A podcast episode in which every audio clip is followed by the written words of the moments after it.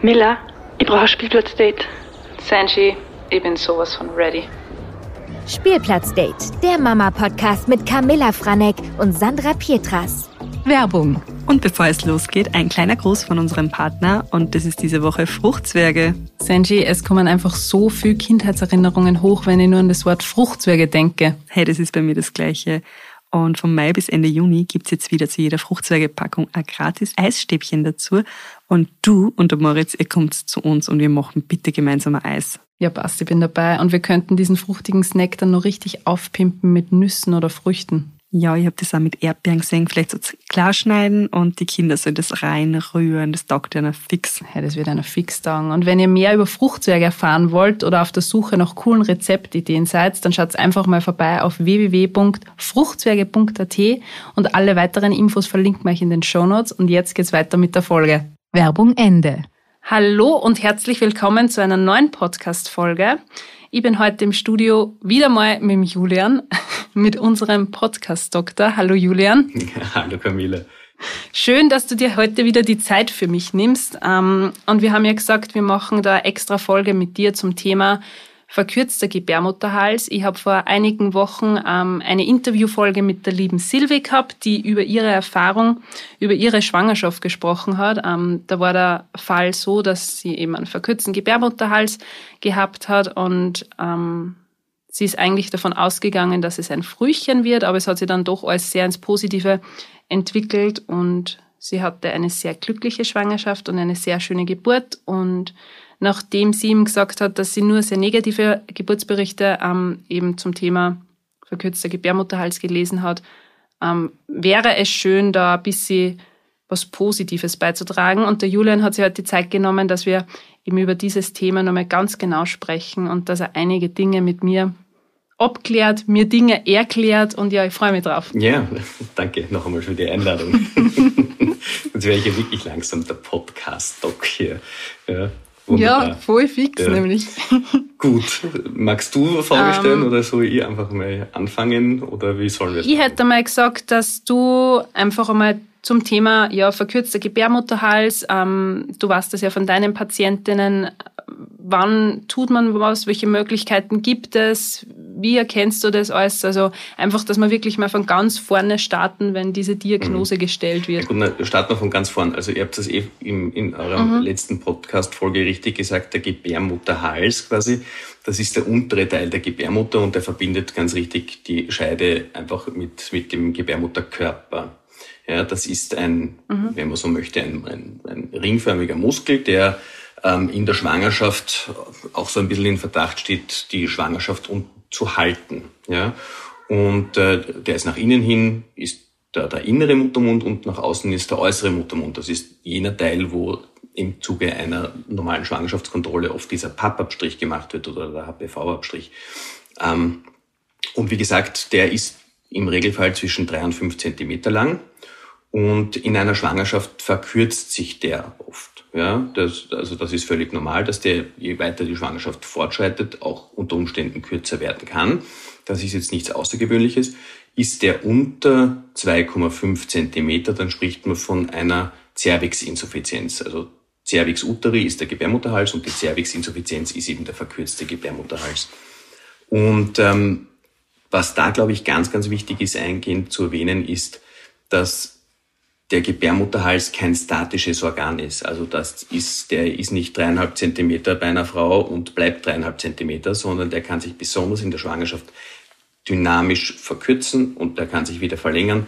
Das ist von vielen diversen Faktoren abhängig. Und wenn man von der Verkürzung des Gebärmutterhalses spricht, dann muss man auch ganz klipp und klar unterscheiden, redet man wirklich von der Cervixinsuffizienz per se, also von der Diagnose, oder quasi ist die Cervixinsuffizienz eine Folge von anderen, nennen wir es jetzt mal Geburtsbestrebungen, wie zum Beispiel vorzeitiger Wehentätigkeit, weil unter der Wehentätigkeit, da verkürzt sich ja normalerweise ähm, mhm. im Zuge einer Geburt der, der, der Gebärmutterhals und dann wenn der quasi komplett aufgebaut ist, dann, dann, dann öffnet sich der Muttermund, damit dann die Geburt stattfinden kann. Und das ist ein physiologischer und normaler Mechanismus, dass der Gebärmutterhals eben bei Wehentätigkeit kürzer wird. Ja?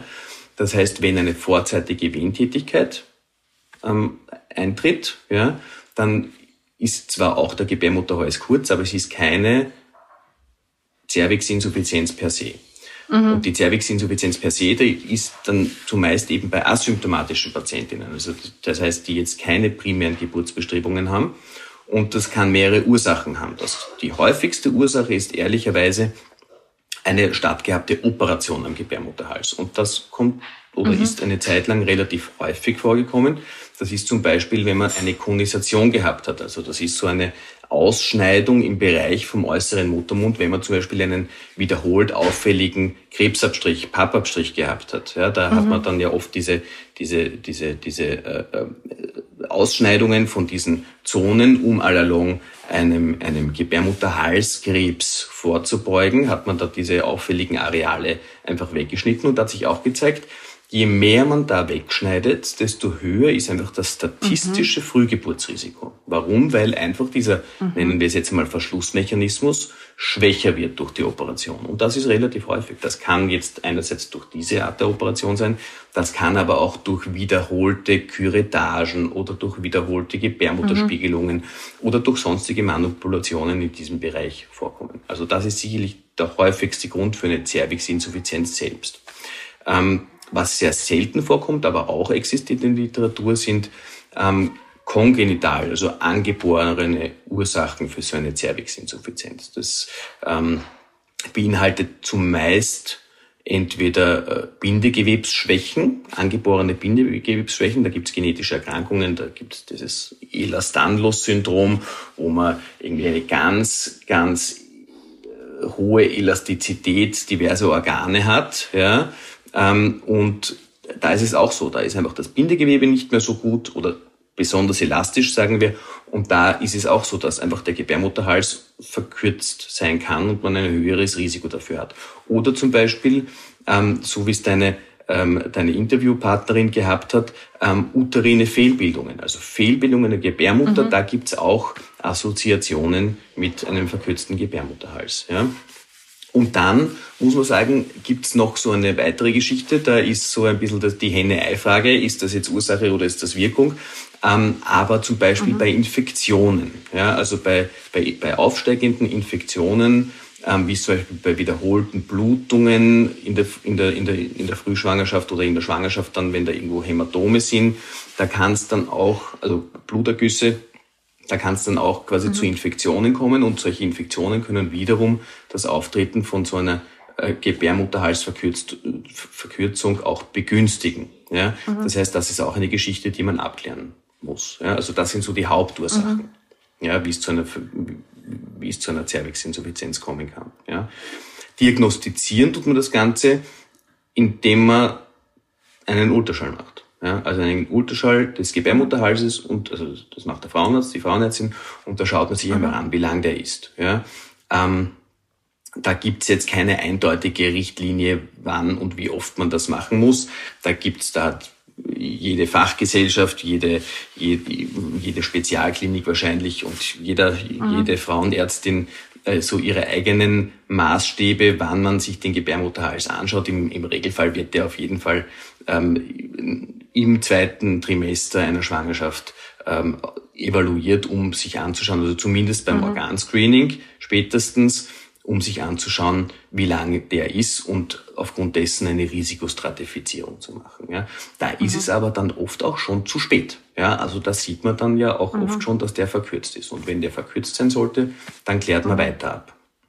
Ja. Das heißt jetzt, ähm, man kann jetzt nicht sozusagen Vorbereitungen treffen, wenn ich noch nicht schwanger bin, von wegen, okay, wenn ich die Vorgeschichte kenne, okay, es könnte ein erhöhtes Risiko geben, aber wenn jetzt nichts auffällig ist, natürlich hat man das jetzt auch nicht Ganz am genau. Schirm, oder? Und das ist der Dass Punkt. Sagt, ja, das ja. ist halt, mhm. das ist, das ist das klassische Problem. Ja, also wenn natürlich eine Patientin kommt, die schon eine Frühgeburt oder zwei Frühgeburten oder drei Frühgeburten oder äh, späte äh, quasi mhm. Schwangerschaftsverluste hatte, ja, also sprich keine Frühgeburt, sondern mhm. das, was man früher einen Spätabortus genannt hat, ja, also ähm, also die Schwangerschaft verloren gegangen ist im, im zweiten Trimester oder oder Ende erstes Anfang zweites Trimester, da ist es dann schon so, da hat man das ein bisschen mehr am Radar und da schaut man schon auch, also zumindest dieses unsere mhm. Philosophie, ähm, dass man diese Patientinnen engmaschiger anschaut bis bis so um die Zeit des Organscreening, 20., 22. Mhm. Woche. Also da macht man dann zur Zeit der Nackentransparenz, so 11. bis 13. Woche macht man einen Ultraschall des Gebärmutterhalses, schaut sich den an, dann schaut man sich das mhm. dazwischen noch einmal an, 16., 17. Woche, dann schaut man sich in der 20., 22. Woche an und macht noch zusätzliche Sachen. Also zum Beispiel an der MedUni Wien hat sich das sehr gut etabliert, weil es da eine riesengroße Studie oder mehr und mit Folgestudien gegeben hat, macht man ja auch noch zusätzlich ein Infektionsscreening, um asymptomatische mhm. Infektionen mhm. in der Frühschwangerschaft zu erkennen, weil auch die mit Frühgeburten und Frühgeburtswahrscheinlichkeit assoziiert ist. Ja? Ähm, also das machen wir da generell.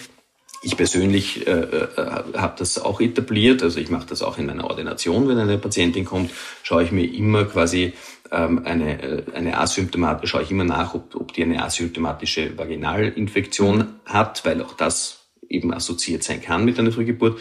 Ähm, aber ja, und wenn man eben draufkommt, Patientin kommt ins Hausnummer in der 16., 17. Woche und man mhm. sieht, aha, der Gebärmutterhals ist verkürzt, dann, ähm, dann kann man dann eben weitere führende Untersuchungen machen. Ja? Also je später, aber das ist halt nicht, nicht das, was häufig mhm. auftritt. Ehrlicherweise sind, sind das dann meistens die Patientinnen, die dann so um die 20., 22., 23., 24. Woche kommen, wo das dann wirklich evident wird. Ja? Und, und dann mhm. muss man sich einfach anschauen, ähm, die werden dann meistens an die Klinik geschickt, so wie es auch deiner Interviewpartnerin passiert ist. Und, ähm, und da mhm. wird halt dann weiter abgeklärt. Da wird dann meistens ein Infektionsabstrich mhm. mitgemacht, um zu schauen, ist eine mhm. Infektion mhm. der Grund dafür, dass der Gebärmutterhals so kurz ist.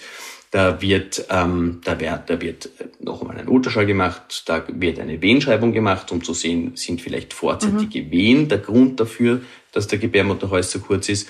Und was man mittlerweile auch machen kann, ähm, Stichwort Biomarker, ja, ähm, dass man mhm. im Zuge eines äh, quasi ähm, spezialisierten Abstriches, den man macht von der Scheide, ähm, sich noch einen bestimmten Biomarker anschaut, der, der sich in den letzten Jahren besonders herauskristallisiert ist. Der heißt fetales Fibronektin.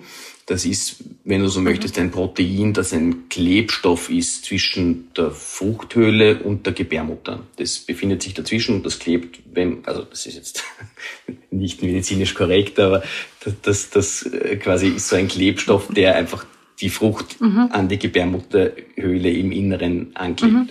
Und bei einem erhöhten Frühgeburtsrisiko wird dieses fetale Fibronektin vermehrt ausgewaschen oder, oder tritt vermehrt mhm. aus. Und das kann man messen. Das konnte man früher nur qualitativ messen, also ist es erhöht oder ist es erniedrigt und, oder normal, mhm. nicht erniedrigt. Und wenn es erniedrigt war, dann war die Wahrscheinlichkeit innerhalb der nächsten Woche oder innerhalb der nächsten zwei Wochen eine Frühgeburt zu mhm. haben sehr, sehr gering. Ja. Ähm, Mittlerweile kann man das auch quantifizieren. Ja, das, das gibt es mittlerweile auch, also dass man wirklich einen Wert herausbekommt. Und mittlerweile gibt es schon da ganz gute Vorhersagetools, wie hoch denn das Frühgeburtsrisiko ist. Ja, da werden dann viele mhm. Faktoren eingegeben. Da gibt es so Algorithmenrechner, die sind jetzt noch keine Medizinprodukte im Hinblick mhm. eines Medizinprodukts, aber da, da, da haben ich glaube, britische Studien und so weiter, gibt es ganz gute Studien mit äh, über 2000 asymptomatischen Patientinnen, 1000 symptomatischen Patientinnen, die einfach so eine Risikostratifizierung da entwickelt haben. Und da wird halt dann abgefragt, hat die Patientin Symptome, dann musst du einen Symptomscore eingeben, dann musst du quasi eingeben, hat die eine Operation am Gebärmutterhals gehabt, da musst du eingeben, hatte sie schon mal eine Frühgeburt, also da wird viel Anamnese erfragt, dann musst du eingeben, hat sie einen Blasensprung oder keinen Blasensprung, in welcher mhm. Schwangerschaftswoche ist sie, wie hoch oder wie, wie lang ist der Gebärmutterhals noch. Und zu mhm. guter Letzt gibst du auch dann diesen quantitativen Fibronektinwert ein. Und dann wird dir berechnet, wie hoch das Frühgeburtsrisiko ist. Okay. Und das nehmen wir im klinischen Alltag schon auch mit als Information, um dann eine therapeutische Konsequenz aus dem Ganzen abzuleiten. Das heißt, wenn das unter fünf Prozent ist, machen wir meistens nichts außer Kontrollen und Aufklärung, was man mhm. da eben machen kann, dass man sich schont, dass man eben engmaschiger äh, zu Kontrollen mhm. kommt und, und einfach nicht schwer körperlich arbeitet und, und, und. Ähm, mhm. Ist es über fünf Prozent in einer bestimmten Schwangerschafts äh, Schwangerschaftswoche, wo es sinnvoll ist, auch quasi äh, tätig zu werden, ähm, dann ähm, würde man aufgrund des Risikos alles für eine Frühgeburt vorbereiten, sprich das Baby optimal vorbereiten. Das hieße, dass man, mhm. ähm, das ist glaube ich eh auch rausgekommen, so eine Lungenreifungsbehandlung macht mhm. beim Kind. Ja. Das ist, ähm, das ist ja so, dass, dass ähm, die Lungenbläschen sich erst ab einer späteren Schwangerschaftswoche beim Kind so richtig entwickeln. Und da gibt es ein bestimmtes, ähm, eine bestimmte Substanz, die heißt Surfactant, um diese Lungenbläschen da quasi stabil zu halten. Und das wird aber erst ab einer bestimmten Schwangerschaftswoche produziert. Und, ähm, und, äh, und diese Produktion von diesem Surfactant wird über ein Nebennierenrindenhormon unter anderem gesteuert. Das nennt, also über Cortison, das kennt eh jeder, dieses Cortison. Ja, das kennen wir, mhm. wenn wir irgendwelche Hautausschläge gehabt haben, ist uns schon oft irgendeine Cortisoncreme mhm. verschrieben worden ähm, und so weiter und so fort. Und da hat sich eben gezeigt. Julian, ja, Entschuldige. Mhm. Ich muss dir dann ja. nur ganz kurz unterbrechen. Ich weiß ja, du bist so drin und ich horche da irrsinnig gern zu. Aber jetzt nur ganz kurz. Ähm, das heißt, ab der 25. Woche, ähm, das heißt, dieser, dieser Biomarker, den was man da herausfindet, beziehungsweise den Wert, das macht man schon ziemlich bald und kann dann ausschließen von wegen, okay, es könnte ein Frühgebü Frühgeburtsrisiko mhm. bestehen oder genau. nicht. Wenn ich jetzt aber ab der 25. Woche bin, dann habe ich ja nicht mehr so viele Möglichkeiten, wie es bei der Silbi war, dass ich sage, okay, kann der jetzt nur einschreiten. Ähm, mit, es gibt ja, glaube ich, drei Varianten, die was man anwenden kann beim verkürzten Gebärmutterhals. Das wird ja dann schon schwierig. Was gibt es jetzt für Möglichkeiten davor? Naja, das ist das eine heißt, gute Frage. Da, davor gibt es ehrlicherweise wenig. Mhm. Ja? Also das kommt immer darauf an, mhm. wie ist deine Anamnese. Ja? Also hast du schon Frühgeburten mhm. Oder so Schwangerschafts-, also äh, mhm. Spätaborte gehabt oder nicht? Bist du eine Risikopatientin mhm. ähm, und erfüllst diverse Kriterien oder hast, eine, hast einen Therapiewunsch, dann kann man prophylaktisch das, was ihr Bändchen genannt habt, so eine Zerklage machen. Eine Zerklage ist quasi, mhm. dass man den mhm. Gebärmutterhals ähm, quasi mit einem starken Band zubindet im wahrsten Sinne des Wortes, ja, unterstützend mhm. zubindet. Mhm. Ja. Ähm, da hat sich mhm. gezeigt, wenn es in einem prophylaktischen Setting ist, also um eine wiederholte Frühgeburt zu verhindern, ähm, ist das sinnvoll, wenn man das zum Beispiel ähm, nach dem Erstsemester-Screening macht, also irgendwo zwischen der 12. und 14. Mhm. Woche. Das hat sich gezeigt in, in, in großen Studien, dass das eine sinnvolle Prävention ist. Ja? Wenn Infektionen mhm. dann noch zusätzlich die Ursache war, also so ein sogenanntes Amnion-Infektionssyndrom, ähm, gibt es auch so ein paar kleine Hinweise oder das ist halt dann auch ein, ein bisschen ähm, äh, äh Besprechung mit der Patientin und auch natürlich ein bisschen Erfahrungssache des Arztes, ähm, ob man da auch einen Muttermundsverschluss macht. Also ob man auch wirklich den, quasi die Eintrittspforte, den äußeren Muttermund zur Gebärmutterhöhle zusätzlich auch noch verschließt operativ, um einfach hier mhm. aufsteigende Infektionen äh, noch einmal mehr durch eine mechanische Barriere, wenn du so möchtest, zu verhindern. Ja? in mhm. einem therapeutischen Setting, also das heißt, wenn schon ein verkürzter Gebärmutterhals vorliegt, da gebe ich dir recht, da ist es dann schwierig. Ja, da, da ist halt dann die Geschichte die, mhm. ähm, ist die Schwangerschaft noch sehr früh, dann ähm, mhm.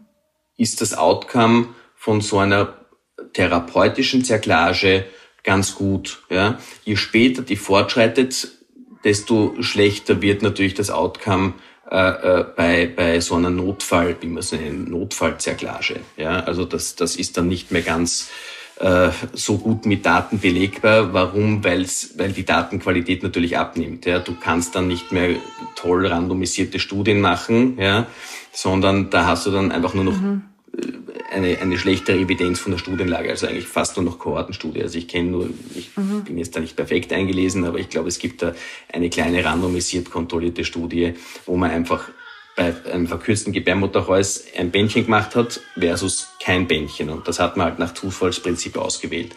Und aber auch da ist rausgekommen, mhm. dass das Bändchen in manchen Situationen schon auch vorteilhaft ist, um eine Frühgeburt verhindern zu können. Aber da das muss man halt dann individuell entscheiden und sicherlich auch anhand der Marker, die wir sonst haben. Ja, also negative Infektionsabstrich und, und so weiter. Und und in den letzten Jahren, also weil es ja eben schon so viele Möglichkeiten gibt, merkst du das jetzt selbst auch, dass sich das Frühgeburt, Frühgeburtenrisiko verringert hat? Durch die ganzen Möglichkeiten, die aktuell gegeben sind? Ähm, ich kann jetzt nicht sagen, dass sich das Frühgeburtsrisiko per se verringert hat. Also es ist sicherlich geringer als mhm. noch vor ewigen Zeiten. Warum? Weil die Medizin natürlich besser wird, mhm. die Screening-Methoden besser wird und die Therapien besser werden natürlich. Ja? Also ähm, wenn man Infektionen rechtzeitig behandelt, dann kommt es ja gar nicht zu diesen Geschichten. Ja? Mhm. Ähm, aber man muss sagen, was sich jedenfalls verbessert hat, und das ist wirklich signifikant und zieht sich wie, wie ein, ein, ein, ein quasi großer Meilenstein, ist natürlich ähm, die Überlebenschancen von Frühgeborenen. Ja? Also mhm. das ist natürlich durch durch den Einsatz der modernen Medizin, durch die ständige Weiterentwicklung der, der Neonatologen und so weiter und auch der Geburtshelfer und drinnen äh, ist das natürlich, das ist eine Erfolgsgeschichte. Ja, also mhm. da, das ist wirklich eine tolle Geschichte. Also wir sind mittlerweile so weit, dass man sogar schon früher hat man gesagt, äh, unter 500 Gramm kannst, also ist, ist das Kind quasi totgeweiht. Da sind wir mittlerweile schon mhm. deutlich drunter. Ja, also nicht dramatisch deutlich, aber schon so, dass das spürbar ist. Ja. Ähm, früher hat man gesagt, vor der 24 plus 0. Woche macht man überhaupt nichts. Mittlerweile hat sich das auch schon hinuntertitriert durch einfach mhm. das bessere Management, ähm, interdisziplinäre Management. Mittlerweile wird schon, wird schon zwischen 23 plus 0 und 24 plus 0 sind schon sehr, sehr gute ähm, quasi neonatologische mhm. Outcomes berichtet. Immer noch kritisch, gar keine Frage, ja, aber wenn du mhm. in einem tertiären Setting bist, ähm, sprich in einem Schwerpunktspital, Schwerpunktkrankenhaus, wo man eine gute Neonatologie hat und alles optimal vorbereitet, haben diese Kinder eine realistische und gute Chance zu überleben schon. Ja, und das ist mhm. schon toll. Ja, das ist, das ist schon gut. Aber da braucht man halt, wie gesagt, ein, ein großes Zentrum, wo man einfach alle Stückchen spielen kann. Ja. Und Julian, ähm, das erfordert jetzt sehr viel Fingerspitzengefühl, wenn du jetzt eine Patientin hast, wo du diese Diagnose gestellt hast. Ähm, wie gehst du jetzt mit dieser Patientin um, dass du die Ängste nimmst? Weil, also wenn ich mir jetzt zurückversetzen müsste, dann denke ich mir, okay, die, diese Diagnose verkürzter Gebärmutterhals, ich würde einen irrsinnigen Stress kriegen, äh, ich würde sofort von einer unglücklichen Schwangerschaft ausgehen. Also es ist so blöd, wenn ich jetzt sage, wie machst du das, aber wie gehst du dann an dieses Thema ja, heran? Das braucht natürlich ein bisschen ein Fingerspitzengefühl, da hast du schon recht. Ähm, ich glaube, das Wesentlichste, also ich glaube, zwei Informationen sind total wesentlich. Erstens, dass der Gebärmutterhals ein dynamisches Organ ist. Das kann einmal kurz sein, das kann einmal auch wieder länger werden. Ähm, und mhm. zweitens muss man aber trotzdem vermitteln, dass es kritisch ist, wenn es kritisch ist. Ja, damit einfach alles gemacht wird, was man machen kann, weil wir wollen natürlich immer das Beste haben. Ja, das sage ich ja eh auch fast in jeder Folge, ja, dass wir das bestmögliche ja. Outcome haben wollen. Und da muss man halt ganz lieb und klar sagen, ähm, dass das Bestmögliche ist halt einfach abhängig von den Möglichkeiten und Gegebenheiten, die wir haben. Das heißt, wenn es irgendwie ein hohes Risiko ist, ein statistisch gesehen hohes Risiko für eine Frühgeburt, dann muss man das auch ganz klipp und klar sagen und dann muss man schauen, dass wir alle an einem Schrank ziehen. Ja? Und damit ist nicht nur das ärztliche Personal gemeint, sondern auch das psychologische Personal. Wir, wir, wir haben immer Klinikpsychologinnen auch, ähm, die, die sich hervorragend mit dieser Thematik auskennen und äh, einfach da auch versuchen, proaktiv Ängste zu nehmen. Ja. Wir haben eine extrem tolle Neonatologie, die auch kommen zu den sogenannten Kinderarztgesprächen, die schon im Vorhinein aufklären, was kann sein, wenn das Kind jetzt zur Welt kommt. Ja?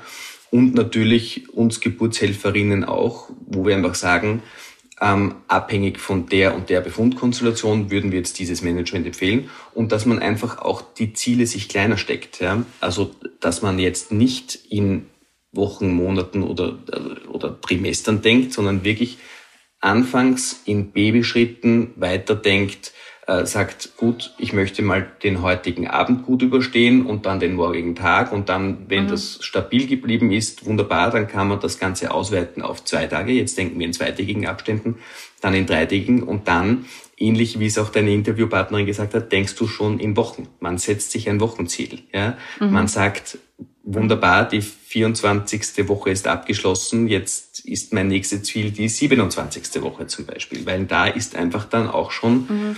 ähm, die Geschichte eine völlig andere, ja, was quasi das geburtshilfliche Outcome betrifft. Und ich glaube, so muss man sich einfach entlang handeln über den Verlauf der Schwangerschaft. Ja? Und ähm, es gibt super viele positive ähm, ähm, äh, quasi Fälle. Ja? Auch wenn eine Frühgeburt stattgefunden hat, ja, letztlich, ja, mhm. ähm, weil was ist denn positiv? Positiv ist, wenn das Kind letztlich gesund ist und die Mutter auch, ja, mhm. und da muss man sagen, da gewinnen wir sehr, sehr oft. Wir alle, insbesondere die Mütter mit ihren Kindern. Ja. Manchmal halt nicht, ja. Aber wie gesagt, man muss hier schauen, dass man sich wirklich von Situation zu Situation handelt und, äh, und einfach alle Tools nützt, die wir haben. Nicht? Also Medizin ist ja keine exakte Wissenschaft. Mhm. Wir handeln uns damit mittlerweile eh schon sehr, sehr toll, solchen Prozentzahlen wie fünf Prozent oder unter fünf Prozent. Ist es unter fünf Prozent, dann überwachen wir nur weiter und dann ist, kann man sich aber auch mhm. daran festhalten und sagen, wunderbar, mein Frühgeburtsrisiko innerhalb der nächsten Woche, innerhalb der nächsten zwei Wochen ist unter fünf Prozent. Super, urgut. Ja, das heißt, zu 95 Prozent mhm. wird alles gut für die nächsten zwei Wochen. Und ich glaube, so muss man das sehen. Man muss hier und das ist natürlich schwierig. Mhm. Ja, natürlich, man ist in einer fremden Umgebung. Man liegt jetzt da, ich sage es jetzt einmal ganz ironisch und sarkastisch, man liegt da blöd seine Zeit mhm. im Bett ab ja, und hat das Gefühl, es wird nichts mhm. gemacht. Ja. Aber es ist halt so ein gewisser Sicherheitsaspekt, ein gewisses Sicherheitsfangnetz, ja, ähm, das man hier mhm. hat. Ja dann, wenn man eben in einem Schwerpunktkrankenhaus ist. Ja. Und wie gesagt, und, und wenn es kritisch werden sollte, wenn das Frühgeburtsrisiko höher ist, na dann muss man alles nutzen, was man kann. Dann muss man diese Lungenreifungsbehandlung äh, ist natürlich sinnvoll, mhm. wenn man die gibt, ja, wenn man unterhalb der 34. Woche ist. Also die wird mittlerweile optimalerweise zwischen der 24 plus 0. und der 33 plus 6. Woche gegeben. Ja. Und das darf man aber auch nicht verschießen. Also es ist nicht sinnvoll, das jetzt zu geben, wenn das Frühgeburtsrisiko unter 5% ist, ja, weil man mhm. kann das nicht so oft geben. Das gibt man de facto einmal, eventuell noch ein zweites Mal im Hinsicht, im Hinblick auf so eine Rescue-Dosis, ja.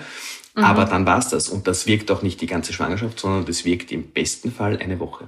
Da haben wir die besten Dinge. Das heißt, haben wir ein hohes Frühgeburtsrisiko innerhalb der nächsten sieben Tage, dann müssen wir mit der Lungenreifung starten. Und ist die Schwangerschaft noch sehr, sehr früh, dann starten wir halt auch mit so einer, nennt sich Neuroprotektion. Ja, weil das sind so die, die Sachen, mit denen die Kinderärzte dann einfach oft zu kämpfen haben. Ja, unreife Lungen vom Kind einerseits und ähm, noch, noch sehr vulnerables Gehirn, wo es einfach häufiger zu Hirnblutungen kommt. Und da muss man immer schauen, dass man das Kind dann mhm. bestmöglich für den Ernstfall vorbereitet.